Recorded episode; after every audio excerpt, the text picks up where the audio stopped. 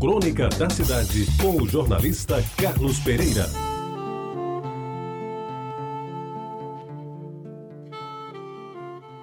Amigos ouvintes da Retabajara, eu vou lhes falar sobre os prazeres da vida depois dos 70 anos. Primeiro, acordar todos os dias. Isso é fundamental. De preferência, depois de uma noite bem dormida, sem dores na coluna, sem barriga inchada e tendo levantado só uma vez para ir ao banheiro, é claro. Segundo, calçar o tênis confortável, passar um protetor solar e caminhar 40, 50 minutos, de preferência à beira-mar, cumprimentando os que antes das seis dão um bom dia ao sol que acaba de se levantar dentro do mar. Terceiro, tomar um bom banho de chuveiro, com a água meio aquecida, bem ensaboado e de preferência cantando, com o que lhe resta de voz, um samba de antigamente. 4. Esse é importante, tomar um bom café da manhã, de preferência ainda bem acompanhado. Uma pessoa paciente e bondosa ao lado de uma porção de mamão, pedaço de melão, um copo de suco de laranja,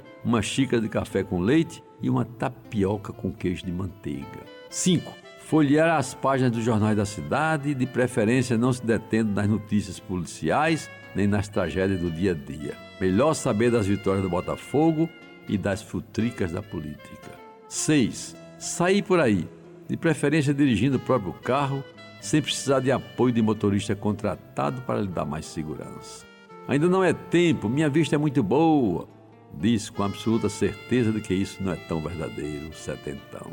7. Passar numa livraria, aliás há poucas na cidade, e bater um papo ligeiro com um amigo de sempre, também interessado nas letras que outros tiveram tanto trabalho para escrever conversar sobre os próximos candidatos à imortalidade da academia, de preferência criticando o processo de escolha. 8. Almoçar uma peixada feita com aprumo pela empregada quase sexagenária, que há mais de 30 anos lhe prepara os melhores pratos, nem de longe igualados pela carte dos restaurantes de luxo que um dia chegou a frequentar. E na peixada, para ser completa, não pode faltar a cioba recém-chegada do mar, a cebola inteira o ovo cozido também inteiro, além do pirãozinho feito com farinha quebradinha, tudo saído do fogo naquele instante. 9.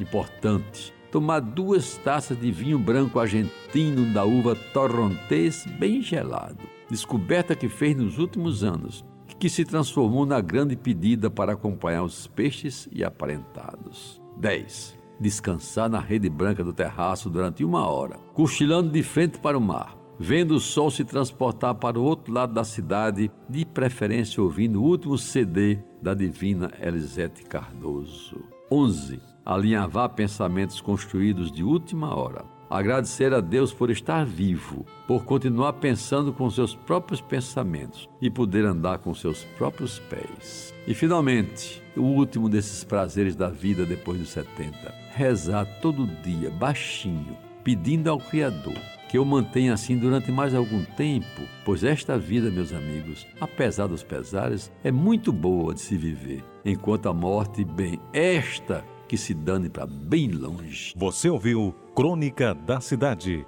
com o jornalista Carlos Pereira.